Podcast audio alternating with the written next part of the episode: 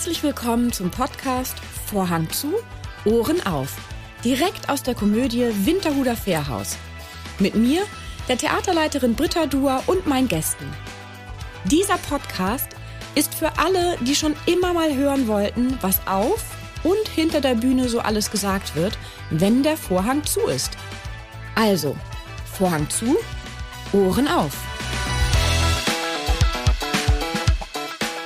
Über meinen heutigen Gast finden Sie so gut wie gar nichts im Internet. Zumindest nichts Privates. Wenn Sie also mehr über die Schauspielerin und Regisseurin Maike Harten wissen möchten, dann bleiben Sie unbedingt dran. Herzlich willkommen, Maike Harten. Du bist in Hamburg geboren und zur Schule gegangen. Ja. Ich als Hamburgerin äh, interessiere mich natürlich ganz, ganz stark dafür, wo in Hamburg bist du zur Schule gegangen und aufgewachsen? In Poppenbüttel. Ach, Pop. Ja, und das Gymnasium hieß Müssenretter. Das war damals so das erste Gymnasium, was so auch äh, anti-autoritäre Seiten aufgezogen hat. Also da waren einfach, das wurde ist sehr reformiert gewesen und war sehr äh, modern. Ja, das ist aber auch nur auch schon irgendwie sehr, sehr lange her. Ne? 20 Jahre. Nee, das äh, kannst du gerne sagen. Ich glaube, es wäre wirklich äh, über 40 Jahre her. Oder, ja. Ja. ah. Packen wir noch fünf ja, drauf. In Mathe war ich nie so gut. Du aber, das weiß ich. Haben wir gemerkt. Dass ich in Mathe gut war? Ja, du bist eine gute Mathematikerin, hast du mir mal erzählt. Ja, also ich mag an Mathe gerne, dass es ähm, sehr klar ist und mhm. ähm, dass man, wenn man lang genug sucht, eine Lösung findet. Genau, das finde ich auch gut, nur ja. mir war das damals zu abstrakt. Jetzt ja. könnte ich mir vorstellen, dass mich so ein Vorgang äh, äh, total interessiert, weil eine Lösung zu finden ist schon echt spannend, grundsätzlich. Ne? Ja, und ähm, leider haben viele Mathelehrer nicht das Gespür dafür, das wirklich spannend zu machen. Aber jetzt gibt es ja Gott sei Dank YouTube und tatsächlich genau. Leute, die Integralrechnung mit so viel Witz und Spaß ah. äh, lehren, dass ich davor sitze und denke, Gott, ja. ich wäre so gut gewesen in Mathe. Ja ich wäre wirklich, wäre so gut geworden, aber ähm, ja, also so gut war ich nicht. Ich habe es auch abgewählt. Aber weil du hattest mir irgendwie gesagt, dass dein Vater äh, Mathematiker war. Nee, mein so? Vater, nee, mein Vater war oder ist Diplom-Ingenieur ursprünglich, ja, okay, aber, aber Unternehmensberater und naja, also gut. nicht mehr wirklich Diepling, aber hat er mal gemacht. Ähm, das heißt, im Poppenbüttel hast du Abitur gemacht und Nee, ja, ich bin nicht. 13 Jahre zur Schule gegangen, ja. aber ich bin ja nicht zu den schriftlichen Arbeiten hin. Aha. Nee, habe ich Gelassen. mir kurz überlegt. Naja, gut, das ist echt so eine Zeit gewesen. Ich habe sehr viel geschwänzt, weil es gab ja einfach interessantere Dinge in dem Alter so. 16, 17, äh, 18, gut, aber da war ich noch 17,5 und, äh, und man hätte ja einfach sich vorbereiten müssen in irgendeiner Form. Und da war mir klar, also besser jetzt äh, einfach nicht hingehen, um sich die Blamage äh, zu ersparen. Und dann habe ich wirklich, ich hatte ja Freundinnen auch, äh, die geschrieben haben. Und ich stand im Flur. Meine Eltern wussten das gar nicht. Was, nee. deine Eltern wussten nicht, dass das Abi nicht schreibst? Nein, das ich oh, nicht, das genau. Wie haben die reagiert? Nein, die sind da, äh, da habe ich leider nicht sehr viel Druck bekommen. Darum hatte ich da auch keine Sorge. Und ich habe dann auf dem Flur gewartet und dann kam der Direktor vorbei und dachte, Maike, was machst du hier?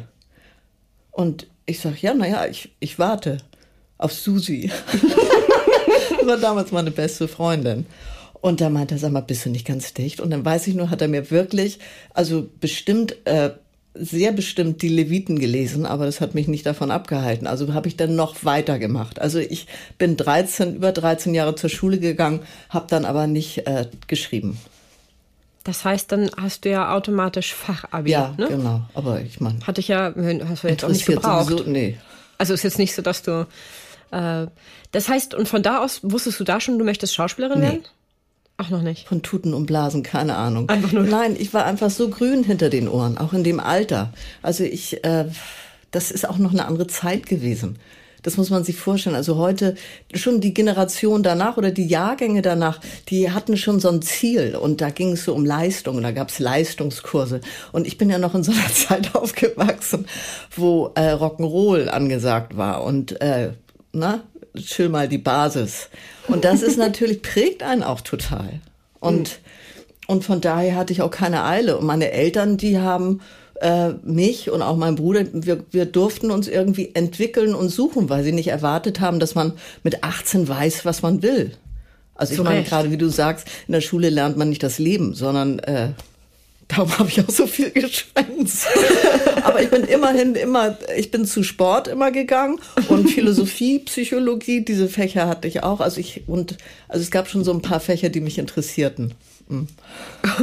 Und wie bist du dann, was hast du denn danach gemacht, direkt? Nach dem Abi, also nach dem Nicht-Abi? Ja, dann habe ich erst mal überlegt. Was könnte ich machen? Nein, ich habe überlegt und ich habe, äh, es gab bei uns in Poppenbüttel eine Diskothek, die war sehr bekannt, auch über die äh, Dorfgrenzen hinaus bis in die Stadt. Das war die Zitrone und da war ich eigentlich jeden Abend und habe getanzt. Und dann habe ich da aber auch gejobbt, weil da direkt davor, also im Haus, das gehörte auch zur Disse, äh, war, war die Pizzeria von der Zitrone. Und da habe ich dann gejobbt. Und äh, ja, als Kellnerin. Und so verging dann erstmal äh, äh, die Zeit. Und wann bist du dann zur Schauspielschule ungefähr? Also wie viele Jahre danach? Äh, zwei Jahre, zwei Jahre danach. Aber so lange habe ich auch echt äh, viel getanzt. Jede Nacht. Ja, ich habe getanzt, gejobbt ja. und äh, wusste auch nicht gleich, dass es Schauspiel ist, sondern ich wusste nur, dass es irgendwas Kreatives sein muss. Also weil wir auch in so, also mein Vater, meine Mutter, die sind halt einfach da auch in diese Richtung, aber nicht beruflich jetzt unbedingt, aber äh, die sind halt so ein bisschen schräg auch gewesen. und die haben darum, darum uns auch suchen lassen. Äh, hm. und, und das hat dann eben nur ein bisschen gedauert. Aber ich meine, mit Anfang 20, Entschuldige, finde ich, ist man immer noch jung und äh, jede, jeder Mensch ist so individuell. Es gibt äh, Kinder, die wissen schon mit fünf, dass sie Baggerfahrer werden wollen oder äh, Mediziner und es, äh, es gibt junge Menschen, die sind 25 und haben immer noch nicht so richtig den das gefunden und mhm. da muss man sich auch mal überlegen, gut, äh, alle Beispiele, die ich kenne, jeder findet irgendwann seinen Weg. Und da gibt es am Schluss nicht, dass man sagt, ah, der, der es früher gewusst hat, das ist der bessere Weg. Das ist. Äh, nee, absolut nicht. Aus dir ist ja auch was geworden. Wenn man das so in naja. Schubladen stecken möchte. ja, aber gut, das hätte ich auch ehrlich gesagt nicht gedacht. Also ich hatte bei mir damals, als ich so Anfang 20 war, die Sorge, dass ich, äh, dass ich die Kurve nicht kriege. Also ich habe jetzt nicht irgendwie, wenn ich da nachts unterwegs war und getanzt habe, da habe ich keinen Alkohol getrunken, ne? Also äh, und äh, also vollkommen harmlos, Kakao getrunken. Aber ich habe mir so ein Leben in, Re, in, in Bahnen überhaupt nicht vorstellen können. Und da dachte ich, das schaffe ich nie. Was, was, wie, wie halte ich das denn durch? Wie funktioniert denn das? Und das hat mich eigentlich dann erst, weil ich dann, ich habe wirklich im, im Branchenbuch geguckt, wo sind Schauspielschulen. Ich hatte wirklich, und ich wiederhole es von Tun und Blasen, keine Ahnung. Und dann habe ich mir da so eine Schauspielschule rausgeholt. Und es gab ja nicht mal, ja, es gab staatlich, aber das wusste ich nicht. Und das ist auch eine Zeit gewesen, da war Schauspielerin äh, ein vollkommen exotischer Beruf. Und dann bin ich auch wirklich in so einer Privatschule gelandet, wo man sagt, na gut, äh, die würde ich nicht unbedingt empfehlen, aber äh, was ich nicht heiß, macht mich nicht heiß. Ich habe mich damit im Phase in die Samtvorhänge geschmissen beim Vorsprechen. Es muss furchtbar gewesen sein. Aber die mussten ja auch irgendwie ihre Schule finanzieren. Und Haben deine Eltern geholfen bei der Finanzierung? In, Teil, ja, also weil ich hatte ja eine eigene Wohnung schon und die habe ich mir also zusammengejobbt und äh, damals waren aber die Schauspielschulen so bezahlbar. Ich glaube, die hat 325 Mark äh, gekostet. Also äh, im Monat. Im Monat, mhm. ja. Nach zwei Jahren war ich dann auch schon weg engagiert nach Detmold. Also da wollte ich eigentlich auch nicht hin. Aber Und warum bist du gegangen? Ja, weil ich wusste, das ist so ein Knackpunkt gewesen. Ich hatte dieses Vorsprechen dann während dieser Schauspielausbildung in Detmold. Und da dachte ich, oh Gott, Detmold, ich, weil ich bin so heimatverbunden. Ich liebe Hamburg und da sind meine Freunde und meine Familie. Ich bin ein totaler äh, Familien- und, und Gemeinschaftsmensch. Ich bin überhaupt, also darum ist der Beruf eigentlich vollkommen verkehrt für mich.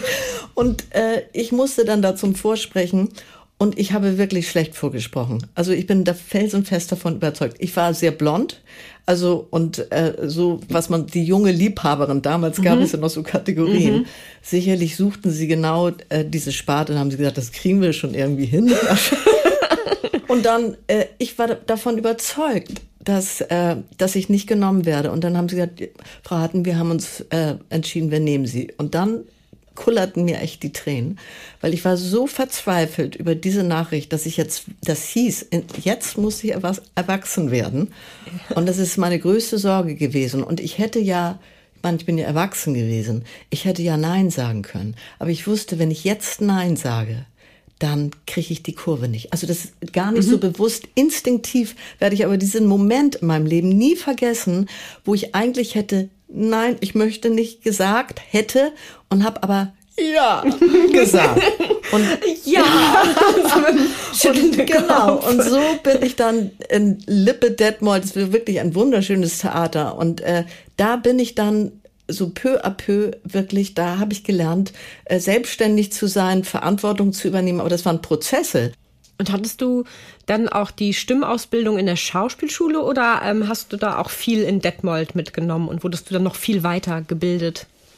Ich weiß nicht. Ich wurde eigentlich, ich, ich würde rückblickend oder auch in dem Moment sagen, ich wurde einfach gebildet, so wie man es nicht machen sollte. Also ganz oft, sag mal, man lernt ja immer. Mhm. Und mhm. Äh, die haben da rumgetönt. Ich, also mir hat's in den Ohren gescheppert. Und trotzdem kannte ich den Beruf ja nicht. Ich dachte, aha, das gehört so, aber es hört sich alles so fürchterlich unecht und schlimm behauptet an. Und äh, ich habe mir, hier gab es eine Anne Marx Rocke, hieß sie, es war eine uralte Frau, die, ihr Mann war, glaube ich, auch an der Hochschule hier in Hamburg und die hat Privatunterricht gegeben. Und immer wenn ich in Hamburg war, bin ich dann zu ihr hin und habe sozusagen auch das, was ich auf dieser Schule, äh, in der ich hier in Hamburg war, äh, nicht gelernt habe, habe ich dann mir da privat äh, selbst bezahlt, um so ein bisschen nachzuholen. Und von Detmold ging es dann wieder nach Hamburg direkt? Oder gab es noch eine Zwischenstation? Nee, nee. Also man hatte mich dann, weil die, die, jugendliche Heldin war nicht so mein Ding. Also ich hatte auch echt keinen Spaß dran. Diese ernsthaften Rollen, die sich im Leid suhlen, ich habe einfach keine Freude dabei gehabt. Also ja. äh, und äh, irgendwann habe ich dann den Esel im Weihnachtsmärchen spielen müssen. Da spielt man ja irgendwie sieben Stücke im Jahr und ich ja. war da drei Jahre. Und da haben sie auf einmal gemerkt, äh, die ist urkomisch. Das hätten wir ihr gar nicht zugetraut, ne? Weil das mhm. ist ja mhm. auch, da hat man immer so in Kategorien gedacht wie sehen Komiker aus, wie sehen und so weiter, Komikerinnen. Und dann habe hab ich dieses, ein Fachwechsel ist bei mir vorgenommen worden. Und zwar hat äh, der Intendant gesagt, so, und jetzt bekommst du das Fach jugendliche Komikerin. Das gab es damals gar nicht für Frauen. Und äh, das habe ich dann bekommen. Und dann habe ich auch Rollen bekommen, äh, wo ich sozusagen merkte, da habe ich jetzt einen Spaß. Also da habe ich eine Freude, eine Fantasie und äh, ja. Bei Willkommen bei den Hartmanns stehst du auch im, oh, das jetzt, du standst da ja schon bei uns auf der Bühne und stehst im Mai 22 damit ja auch wieder auf der Bühne. Und die Rolle ist ja auch ähm, so wahnsinnig wunderbar trocken komisch. Wie viel äh, Maike steckt in deiner Rolle? Ich glaube, man ist total geprägt durch seine Kindheit. Das heißt, was hat man zu Hause erlebt? Und ich habe wirklich in meiner Mutter eine derart skurrile Mutter gehabt, die uns schon in den jüngsten Jahren, also ich sage jetzt auch uns, weil es meinen Bruder genauso betrifft, der ist Comiczeichner geworden. Also es kommt nicht von ungefähr. Und äh, mein Bruder ist zwar viereinhalb Jahre älter als ich, äh, aber ich bin ja immer mitgeschliffen worden. Also äh, ich, Maike, viereinhalb Jahre jünger, zwar erst fünf, habe aber alles mitgekriegt. Meine Mutter war da auch hemmungslos. Die hat uns also sozusagen geschult im Blick. Und zwar jetzt nicht wie eine Lehrerin, sondern wenn man mit meiner Mutter unterwegs war, dann hat die hat überall was entdeckt. Macht sie übrigens heute auch, obwohl sie inzwischen dement und 92. Die hat ein, ein Adlerauge, einen scharfen Blick für Menschen. Und dann hat sie mit uns, uns auch immer darauf aufmerksam gemacht. Also das ist heute fast, äh, wie, wie, wie, wie ein Body-Bashing oder wie nennt man das? Body-Shaming. Shaming, genau. das darf man gar nicht laut sagen. Aber sie, äh, sie hat uns für die Komik im Menschen äh, ständig darauf aufmerksam gemacht. Das heißt, wenn da jemand kam also ich sage jetzt nur mal zum Beispiel eine vollkommen aufgetakelte Frau, mhm. wo man sagt, oh, mhm. dann hatte sie Geheimwörter. Reune Jenne war zum Beispiel, Reune Jenne war für uns klar, Reune Jenne, da kommt jetzt eine vollkommen aufgetakelte Overfrau und äh, oder sie hat jemanden, wenn sie jemanden gesehen hat, der jemandem ähnlich sah, äh, zum Beispiel, wenn jetzt da ein Mann war, der da in seiner Tüte wühlt und aussieht wie Willy Brandt, dann hat sie gesagt, wir müssen ja auch heute Abend den Fernseher einschalten, weil Willy Brandt hält eine Rede. Dann wussten wir, aha, in der Nähe ist jetzt ein Typ, der aussieht wie Willy Brandt. Und sie lag immer richtig. Also sie hat äh, uns also die Geschichten oder die Momente oder die Skurrilitäten, die liegen ja auf der Straße und zwar täglich. Und dadurch, dass wir eine Mutter hatten, die ständig sich damit selbst unterhalten hat und auch unsere Kinder, hat man einfach so einen geschärften Blick dafür bekommen und auch einen Spaß daran. Äh, und dafür bin ich ihr heute noch dankbar, weil ich kann mich beschäftigen, ohne dass ich jetzt irgendetwas benötige, mhm. weil ähm, und das heißt natürlich auch so, so ein Instinkt dafür, wo Menschen äh, Dinge verstecken oder überspielen oder behaupten. Und das kann natürlich auch, ohne dass man sich darüber erhebt, aber das einfach zu sehen, ist Comedy. Es ist äh, eine unentwegte Comedy. Und ja. Das baust du dann so auch in die Rolle quasi mit Das ist einfach zumindest, also ich würde jetzt sagen, dass das daraus ein bisschen zu erkennen auch, ne, wenn du das so erzählst. Ja, weil ich einfach so so so eine, ich sag mal so ein Archiv von äh, Menschen in mir gespeichert habe und Momenten, äh, dass ich gar nicht da jetzt so vom Verstand äh, rangehe. Also das ist was anderes, natürlich den Text, äh, dass man guckt, was sagt die und äh, wo, woher kommt die. Aber alles andere, das ist so ein inneres Bild von dem Menschen, äh, den ich so vor Augen habe. Und ich wohne ja in Eppendorf und äh, da habe ich auch sehr viele Beispiele für Frau Hartmann, für Angelika Hartmann. Und äh, das, da, ich möchte mich selber gar nicht sehen. Ich mhm. mag das gar nicht. Also, mhm. weil äh, das ist, kann ich nur von innen und, und ich kann, wie so viele SchauspielerInnen auch, der, man kann sich selbst sehr schwer von außen sehen. Wenn dich jemand da aufnimmt. Und, ja, und schon ja. gar nicht Theater. Also äh, Theater finde ich auch echt immer schwer. Ja, Theater ist einfach live. Live-Erlebnis. Ja, es, es wirkt, ist immer komisch. Mhm. Ja, ja, abgefilmt finde ich auch, wirkt das immer ein bisschen schwieriger du hattest ja schon erwähnt, dass der Bruder Ulf du hast zwar nicht erwähnt, dass er erfolgreich, aber wie ich finde, ein sehr erfolgreicher ja, Comiczeichner ist. Ja, also ja. mir gefällt das ja auch immer sehr gut, was er macht. Vor allem dieses, ähm, äh, das, ich habe jetzt ein spezielles Bild vor Augen, die Hände, das sind ja das, so zwei Hände und dann ist da so Hamburg drin. Also sozusagen ist eigentlich so ein Bild ähm, und dann wurden da zwei Hände draufgelegt, nachgezeichnet und ausgeschnitten, mhm. so ungefähr. Also so ist es nicht, der hat das ja gezeichnet, alles in einem, aber das ist eins meiner Lieblingsbilder von ihm. Das finde ich total toll. Und ähm, ich weiß ja auch, dass du auch gerne zeichnest. Mhm. Ähm, kommt die Kreativität von beiden Eltern? Also waren, also deine Mutter war ja auch im Kopf sehr kreativ. War die auch, ähm, hat die auch gut zeichnen können oder kommt das von deinem Vater oder? Nee, also das Zeichnen, meine Mutter war verbal sehr kreativ. Mhm. Die hat auch äh, wahnsinnige Sprüche. Also diese Sprüche, die die im Leben kreiert hatte, so unfassbar. Und dann Gedichte, so tolle Gedichte gemacht. Die hatte einfach dieses musikalische und und auch äh, diese Eloquenz und die Freude mit Worten umzugehen, natürlich immer ins Humorige rein. Und mein Vater, der von dem kommt, das äh, Zeichnerische, das Gestalterische, äh, weil der war Steinbildhauer und ja, aber äh, also sein Großvater war noch Bildhauer.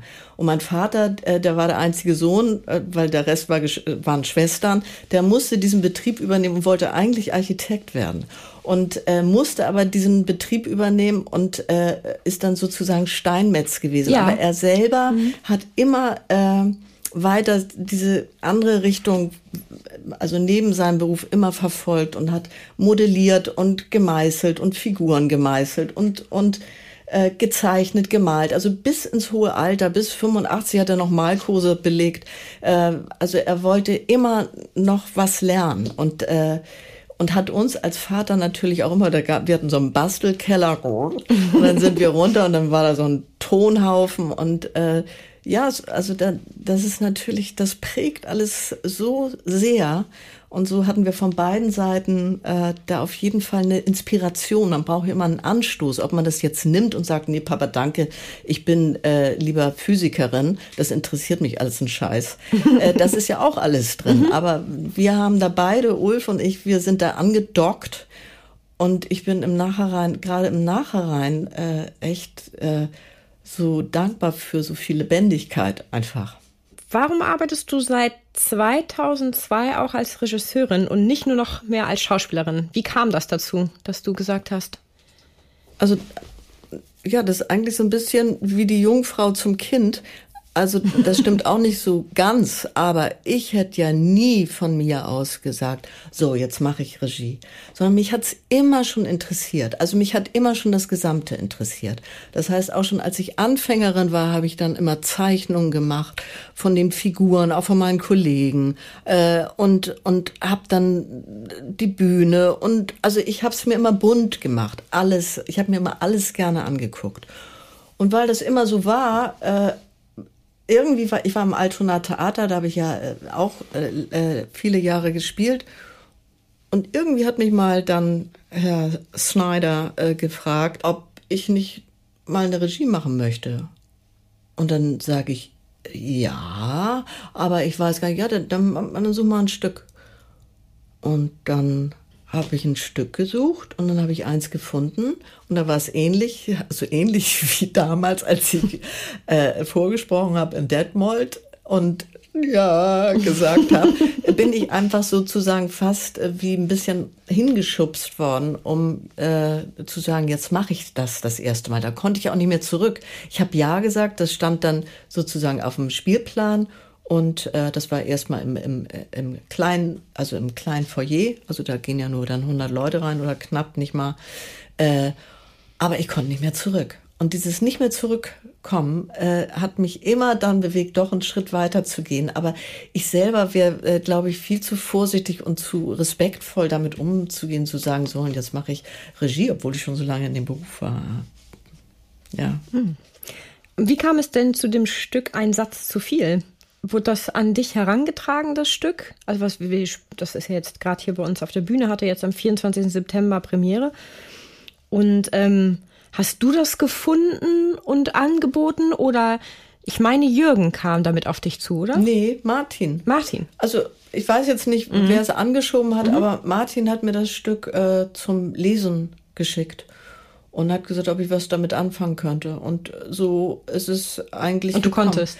Naja, also ich muss, ja, ich muss, also ich merke das immer, mhm. ich sage auch ganz offen, wenn das ein Stück wäre, was mir überhaupt gar nicht, was mich nicht interessiert oder was mich nicht anpiekst, dann mache ich es auch echt lieber nicht.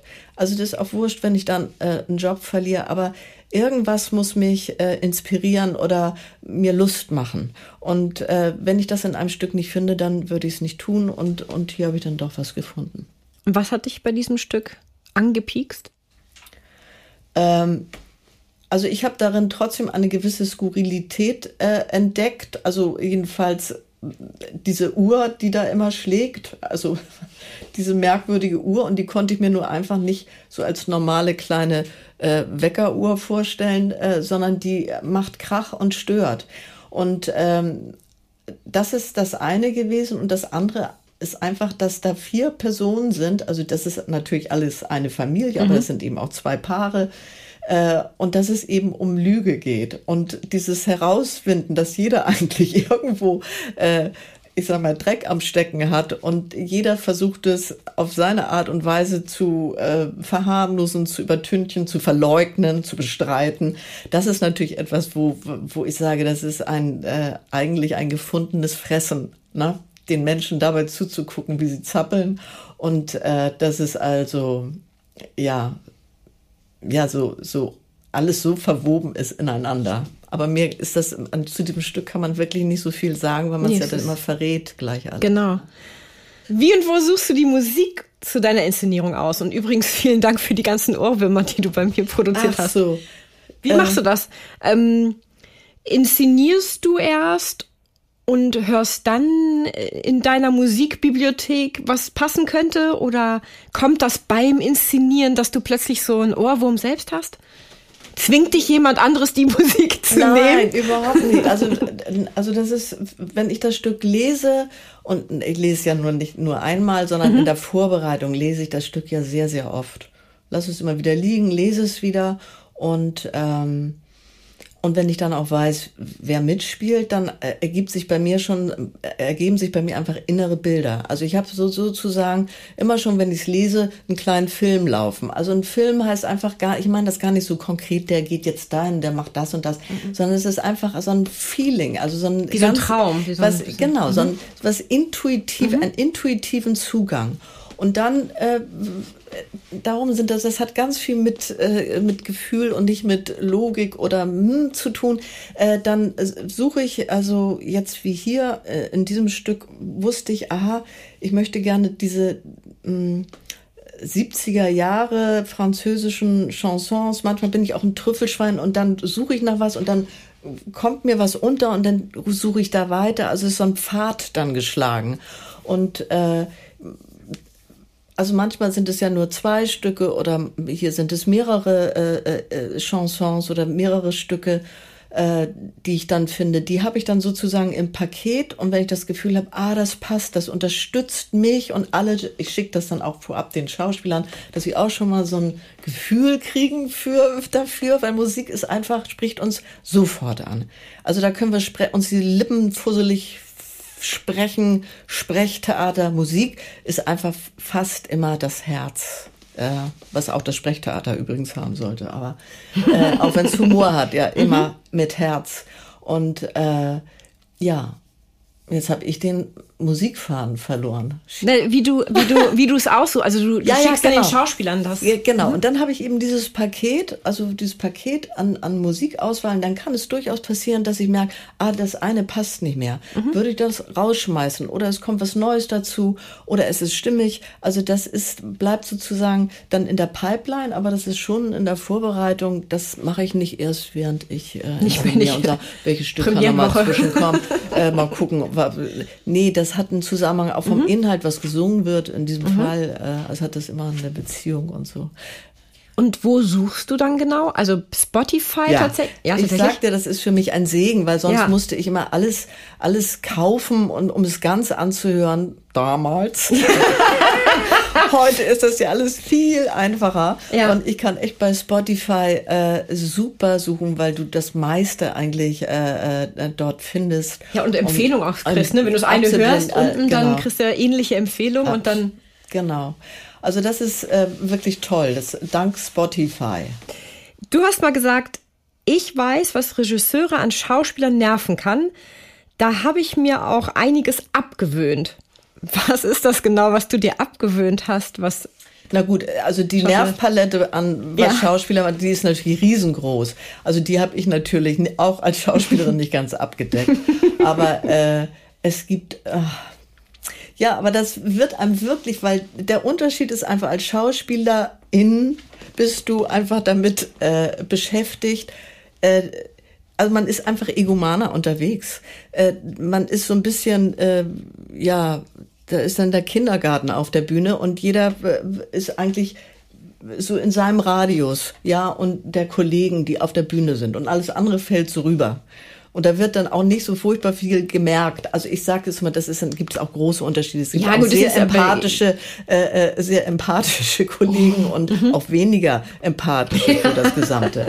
Aber äh, ja, äh, und da als Regisseurin bin ich einfach, äh, habe ich immer alle im Blick. Mhm. Und zwar meine Crew und dazu gehört die Assistenz und, äh, und Bühnenbild, Kostüm und Technik, mhm. alle gehören dazu. Ich muss sie alle, ob, wo, wo ein Problem ist und, und natürlich die Schauspieler sowieso die Nummer, die, die ersten auf der Bühne. Mir sind die Schauspieler am wichtigsten.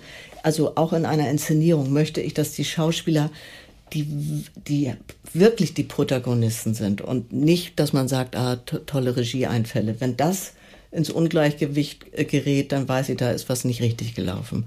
Und äh, aber was für eine Macke? Zum Beispiel widersprechen? Wäre das eine ach so, Macke? eine typische Macke. Also ich sage jetzt gar nicht mal, ja, eine typische Macke, die ich bei ganz vielen finde, ist, also wenn man dann mal, ich sage ja immer schon gerne Feedback und nicht Kritik, weil Kritik finde ich auch einfach, es gibt einfach so Worte, die sind, musste man mal überholen, weil sie nicht positiv besetzt sind und eigentlich, na, also das Feedback, wenn man dann sagt, du, pass mal auf, an der, an der Stelle das und das, ja, weil, und dann kommt eine ellenlange Begründung, warum das nicht stattgefunden hat. Warum der Schauspieler das nicht so gemacht hat, wie eigentlich abgesprochen. Also das heißt eine, Entsch Genau. eine Entschuldigung, eine Rechtfertigung, die mich überhaupt nicht interessiert, Mhm. weil das ist klar. Also es kann immer alles aus irgendwelchen Gründen passieren. Es geht nur darum, dass man weiß, aha. Also dann kann man sagen, alles klar. Sowas würde ich zum Beispiel als Schauspieler überhaupt gar nicht mehr machen, wenn ein Regisseur oder eine Regisseurin mir sagt, hm, dann würde ich sagen, alles klar. Mache ich anders, Ja, ja. weil wenn da Ja. jetzt acht Schauspieler sind und jeder fängt bei jedem Punkt an, dann sind wir einfach in 20 Stunden noch nicht fertig. Und äh, das gibt auch einfach solche äh, Dinge, wo man sagt, gut, äh, aber gut, es ist nicht schlimm. Aber ich sage dann auch, dann würde ich auch mal unterbringen, sagen, alles klar, weil kein Problem. Es ist nur, damit man es weiß, mal kurz gehört hat. Das ist so eine äh, Macke. Oder unterbrechen während der Proben. Also ich sage jetzt mal, wenn man im, im Probenprozess äh, ähm, äh, gibt es auch Schauspieler, die sind sehr streng mit sich und sagen dann, nee, das war nicht gut, das muss ich jetzt nochmal machen. Ah, Und Wenn okay. immer dieser Punkt nicht überwunden wird, weil man sich selbst 20 nicht gut Mal. fand, äh, dann ist es einfach Ja. nicht, weil man nicht weiß, wohin führt es denn. Es kann ja auch manchmal, die Zufälle bringen einem so viel gute Sachen auch. Also die schenken einem so viel gute Sachen, die Zufälle. Und das ist auch manchmal, wenn man sagt, oh, da bin ich den falschen Weg gegangen, aber gerade da liegt dann eine Perle, auf die man stößt. Also Ja. man weiß es vorher nicht. Ja, also dass sozusagen äh, einige pa Schauspieler vielleicht so ein bisschen ähm, im Perfektionismus oder im, unterwegs sind, dass sie das dann ganz richtig hat, machen wollen. Ich sag dir wirklich, es hat so viele Ja. unterschiedliche Gründe. Ja. Es ist manchmal, es ist äh, Selbstzweifel, manchmal ist es äh, auch das Gegenteil. Es ist wirklich so komplex. Mhm. Ja. Äh, wie, wie jeder in, Mensch individuell ist. Mhm. Und äh, darum, vieles ist da zu verzeihen. Es gibt auch Dinge, wo man sagt, nö. Äh, aber äh, so ist Mhm. es. Ich habe gelesen auf deiner Seite, Oh da Gott. steht, da steht folgendes. Welchen Traum wirst du dir deiner Meinung nach nie erfüllen Hm. können? Die Antwort, auf einem wilden Pferd am Meer entlang zu galoppieren. Ja. Wie kommst du zu dem, kommst zu dem Traum? Weil der, der ist gar nicht, den hat, hatte ich immer schon. Und glaub mir, ich habe schon als Kind wollte ich, äh, ich fand Indianer einfach toll. Und dass die ohne Sattel geritten haben und dann so wild. Cowboys fand ich immer doof, aber die Indianer fand ich stark. Und die hatten auch so tolle Pferde, die waren gepf gefleckt und dann hatten die nur so, ein, so eine Decke drüber, Matte, so ja, eine so eine Decke Matte, drüber genau, ja. und dann die wilden Haare. Also äh, das ich bin früher, da war ich vier, habe ich mir eine Wollperücke aufgesetzt mit Wollzöpfen und äh, und habe mich Adlerauge genannt. Und äh, so Squaw, wurde ich auch Adlerauge ja, oder was? Adlerauge. Da war ich vier und ein Kostüm auch Tomahawk dabei, alles Gummimesser. äh, habe das Kostüm immer angehabt über eine ganze lange Zeit und bin auch beim dann, als wir, wenn ich mit meiner Mutter zum Schlachter gegangen bin, wurde ich auch mit Adlerauge begrüßt und habe dann Würstchen gekriegt und so. Und nachher war es dann, äh, ich weiß es gar nicht mehr, äh, in, Jo, Inchuchochi war, glaube ich, die. Äh, Bei Winnetou? Bei Winnetou. Chochi, genau. glaube ich, hieß sie nur. Chochi. Chochi. Chochi. Ncho- Nchochi, Oh, die genau. fand ich ja so toll. Und äh, darum ist dieser Wunsch, äh, so ein wildes Pferd zu reiten, gekommen. Und mein Vater hat dann gesagt, okay, weil ich dann so nervte, irgendwie mit, ich weiß nicht wie sieben oder so, hat er mich da so einen Reitstall angemeldet um die Ecke und dann habe ich da den Unterricht gekriegt, dann der erste Ausflug, Reitausflug. Und mein Vater mit dem Fahrrad hinterher und mir ist das Pferd durchgegangen. Ach, gut. Ja, und es war furchtbar. Wir sind durch so einen Knick geritten und mir sind die Haare, also alles hat sich aufgelöst, alles verrutscht. Mein Vater, der sah aus, weil es so ein matschiger Weg war, von oben bis und mit Baggermatsch vollgespritzt seiner Tochter hinterher. Wir waren eine Gruppe, aber ich hatte das Pferd einfach nicht, ich, es war nicht im Griff. Dramatisch ist es eigentlich, ne? Dann war das Bedürfnis erstmal jahrelang, äh, hat sie von selbst erledigt. Und dann kam es aber wieder auf. Ich wollte am Strand, und darum habe ich immer, wenn ich auch auf Sylt war, immer wieder mir doch, äh, bin ich zum Reitstall und habe einen Ausritt gemietet, also so in der Gruppe. aber ich konnte mich einfach auf den Pferden nicht durchsetzen. Man muss ja so wahnsinnig viel drücken da äh, in die Kiemen, wollte ich schon sagen, in die Flanken. Und ich habe das einmal, äh, da war ich bei den äh, Sommerfestspielen in Bad Hersfeld, mhm. da habe ich auch Reitunterricht genommen, also um mich tagsüber zu beschäftigen. Und sie hat immer gesagt, äh, die Schenkel ran, die Schenkel ran. Und weißt du, was ich gemacht habe? Die Oberschenkel. Mhm. Und habe diese ganze Stunde, und es hat nicht mal was bewirkt, weil das ist ja der Sattel dazwischen, immer die Oberschenkel rangedrückt und hatte am nächsten Tag Schwellungen mhm. hier ich bin abgestiegen, ich bin zusammengebrochen, oh äh, weil ich eine Stunde mich vollkommen übernommen habe, diese Schen nicht die Unterschenkel sollte ich drücken, nicht die Oberschenkel. Und darum habe ich eigentlich, dann ist mir noch mein Pferd durchgegangen. Ach, äh, fürchterlich. Aber das sind die Versuche geblieben, darum bleibt es ein Traum. Mhm. Weil ich es bisher nicht geschafft habe und jetzt glaube ich schon gar nicht mehr. Vielleicht kann ich dir ja dabei helfen, ja. deinen Traum äh, zu verwirklichen. Weil, also ich finde das ja ein ganz, als Reiterin finde ich das ja als ein das ganz wunderbarer Traum. Ich kann das ja so nachvollziehen. Und überhaupt, also auch wenn ich, da krieg, bekomme ich wirklich Tränen in, den, in die Augen, wenn ich äh, so ein Wildpferde am Meer lang galoppieren sehe. Mhm. Oh, das Diese ist Kraft, ne? für mich mhm. der Inbegriff von Freiheit und Glück und Kraft und ja. Mhm. Wo, wo erholst du dich eigentlich in der Natur? Wo erholst du dich da gerne? Am besten mhm. Wirklich am Meer, obwohl ich selber äh, echt keine, äh, also nicht tiefer als Bauchnabel. Mhm. Äh, ich habe einen wahnsinnigen Respekt und ich glaube, ich kann auch nicht so besonders gut schwimmen. Immer schon als Kind Respekt gehabt, aber ich schmeiße mich wahnsinnig gern in Wellen und tu so, als wenn ich im Wilden Meerjungfrau. das Aber, wilde äh, Pferd hinterher. Es ist echt das Meer. Ich kann am Meer stundenlang äh, lang wandern. Das heißt, ähm, wenn du von Wellen redest, definitiv Nordsee bevorzugt Absolut. vor der ja, oder doch Atlantik. sehr ja. ruhigen Ostsee.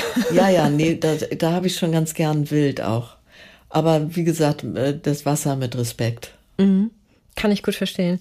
Ja, aber dieses am Strand äh, laufen oder sich hinsetzen aufs Wasser starren, es ist für mich Meditation. Da brauche ich da, ich habe dann Bücher mit und alles Mögliche. Das bleibt alles liegen. Ist, ich kann mich mit Glotzen beschäftigen. Und, und dann äh, mit den gedanklichen Zusammenfassungen der Menschen, die an dir vorbeilaufen? Ja. Hörst du dann deine Mutter vielleicht immer genau. so im genau. Ohr? Ja. ja, Reune Jenne. ja, genau. Das passiert dir wahrscheinlich dann auf Sylt häufiger. Ja, ganz bestimmt. ähm, zum Abschluss äh, einmal, du hast mal gesagt, dass Praxis wichtiger ist als Theorie, wobei Theorie vorausgesetzt, sie ist inspirierend, das Futter ist. Ja. Jetzt kommt mal ein äh, Aristoteles-Zitat, was ihm zugesprochen wird, übrigens, weil in dem Stück ähm, scheppert es ja auch nur so von Aristoteles-Zitaten. Und folgendes habe ich für dich gefunden. Aha. Es gibt Dinge, die wir lernen müssen, bevor wir sie tun können. Und wir lernen sie, indem wir sie tun. Sehr schön. Ich wiederhole das nochmal für die Zuhörer. Ja, ja. Es gibt Dinge, die wir lernen müssen, bevor wir sie tun können. Und wir lernen sie, indem wir sie tun. Ja. Ja, hat er absolut mal recht. das trifft es doch ganz ja, gut, oder? Sehr gut, wunderbar. Das Danke. ist einer meiner Lieblingszitate von sehr ihm, muss schön. ich gestehen. Denn äh, Praxis und Theorie liegen ja so ja. dicht beieinander. Ja. Und ähm, ich finde, du hattest das aber auch schon sehr gut zusammengefasst, ne? dass Praxis tendenziell genau. wichtiger ist als die Theorie, wobei, wenn die Theorie inspirierend ist, mhm. die, das Futter für die ja. Praxis ist. Ja mehr heißt es ja, mehr in Anführungsstrichen ist ja das, das nicht, was Aristoteles gesagt hat. Ich danke dir für das Gespräch. Ja, freue mich darauf. Nicht wehgetan, hat nee, gar ne? nicht wehgetan. Gott sei Dank, es war schmerzlos. Und ich freue mich so sehr darauf, dass ich dich im Mai äh, wiedersehe. Ich meine, ich sehe dich ja eh noch ja. als Regisseurin immer wieder dann hier im Publikum sitzen. Und äh, für Sie, liebe Hörer, Sie erkennen Sie daran, wenn da jemand mit dem Kopf so ein bisschen zuckt. zuckt immer wieder. Dann sitzen sie neben der Regisseurin, der es nicht schnell genug der geht. nicht rasant und impulsiv genug ist. Genau, ja. dann wissen sie, neben ihnen sitzt Maike Harten im Publikum. Danke, liebe Maike. Ja, Bis vielen Dank, Britta. Ja, tschüssi. In unserer nächsten Folge treffe ich mich mit dem Schauspieler Anton Plewa, der quasi auf der Theaterbühne groß geworden ist. Einen kurzen Einblick in unsere jeweilige Podcast-Folge erhalten Sie auch über unseren Facebook- und Instagram-Account. Schauen Sie doch mal vorbei. Denn wer die Komödie kennt, wird Abonnent. Bis zur nächsten Folge wünsche ich Ihnen viele Anlässe zum herzhaften Lachen, Zeit zur Entspannung und jede Menge Spaß im Alltag. Bis dahin, Ihre Britta Dua.